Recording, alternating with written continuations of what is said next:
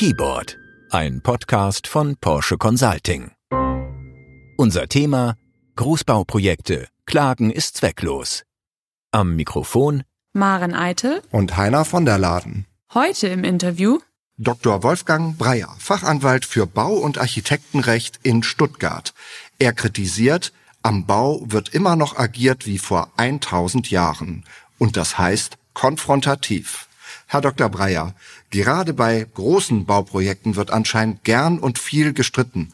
Doch Sie als Fachanwalt und Inhaber einer führenden Kanzlei für genau dieses Rechtsgebiet, Sie wollen gar nicht streiten.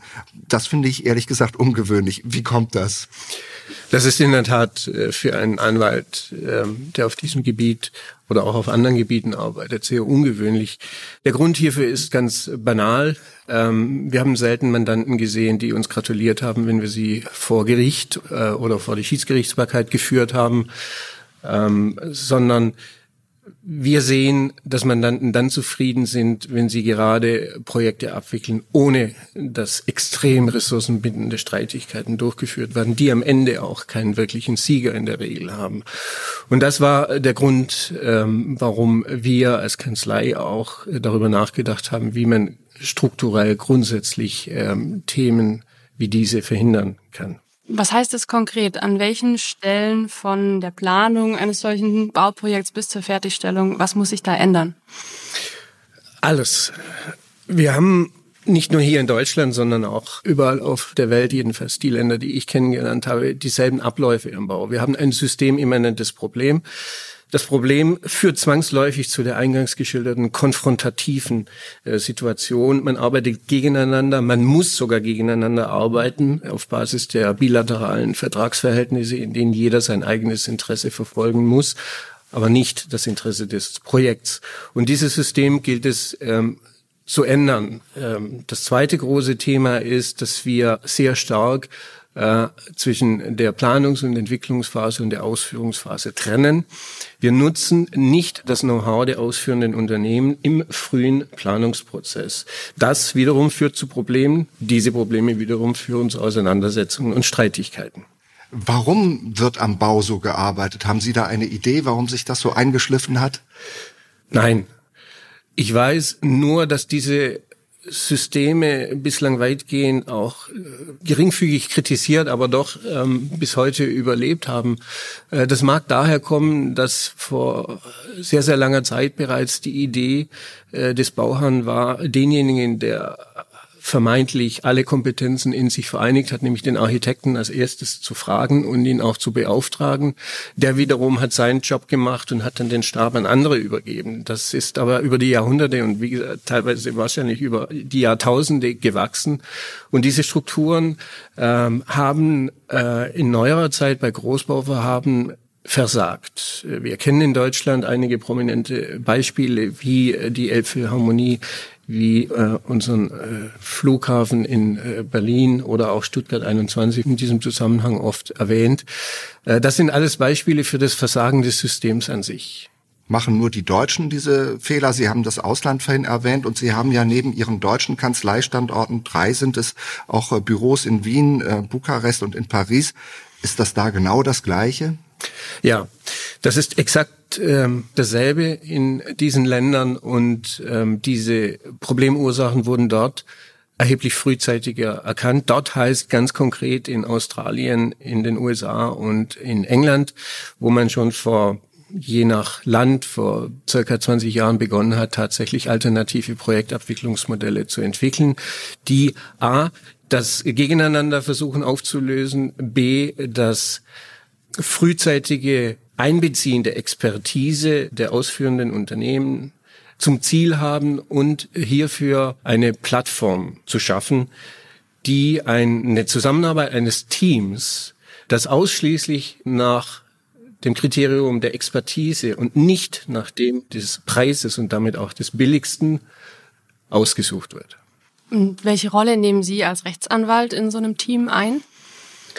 Die Rolle des Anwalts ändert sich genauso drastisch wie das System selbst auch. Ähm, wir sind in diesem Zusammenhang nicht der klassische Vertreter von Individualinteressen eines Mandanten. Wir sind als IPD-Berater zusammen mit anderen Experten aus dem nichtrechtlichen Bereich Vertreter der Interessen aller Teammitglieder und damit des Projekts. Das ist eine große Herausforderung. Es erfordert auch bei uns ein erhebliches Umdenken.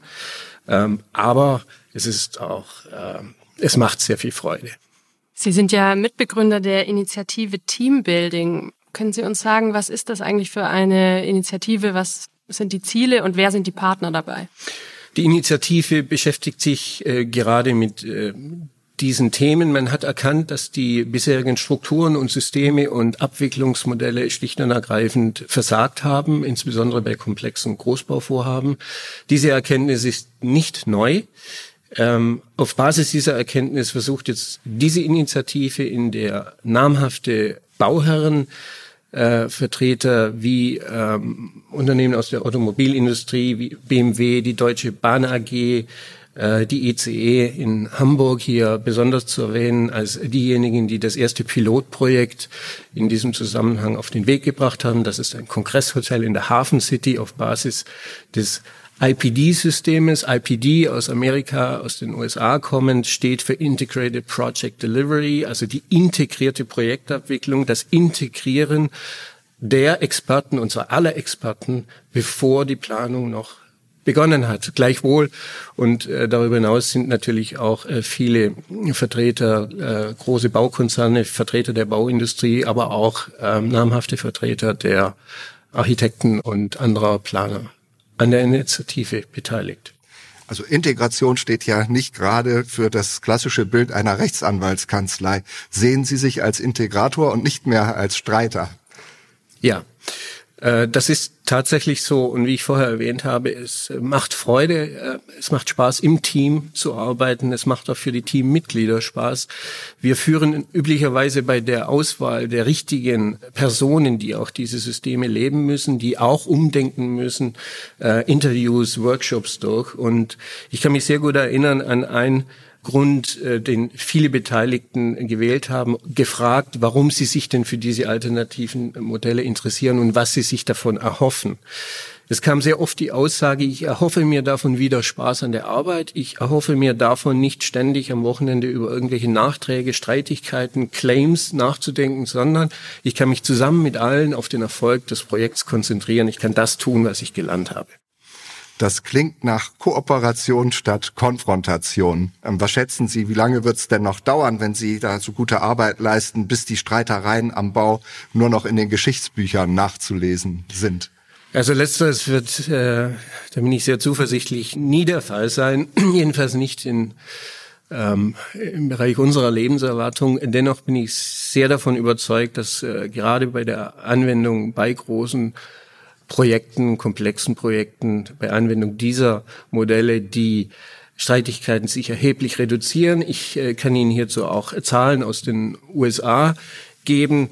Ein Kollege von uns, der führend im Bereich der IPD-Vertragsabwicklungsmodelle ist, sagte mir neulich auf Frage hin, wie viele Streitigkeiten in der ersten Stufe, die erste Stufe heißt bei diesen Verträgen Mediation in der Regel, also eine, eine sehr, sehr schwache Form, wenig formale Form der Streitschlichtung, wie viele Meinungsverschiedenheiten zu diesem Gremium getragen wurden bei über 150 Großprojekten.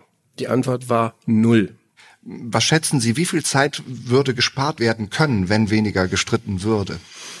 Also die, die Ersparnis, die Wirtschaftlichkeit äh, dieser Systeme ähm, und die Überlegenheit derselben ist hinterlegt durch umfangreiche Case Studies in England, in den USA, aber auch in, in Australien.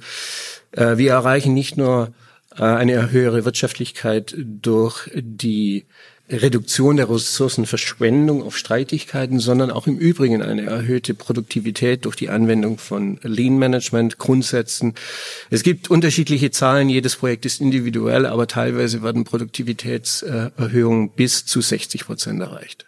Enorm. Vielen Dank. Das war unser Podcast mit Dr. Wolfgang Breyer. Statt Rechtsstreit setzt der Jurist auf Rechtssicherheit und auf Partnerschaft am Bau. Keyboard ist ein Podcast von Porsche Consulting, im Internet abrufbar unter porscheconsulting.de.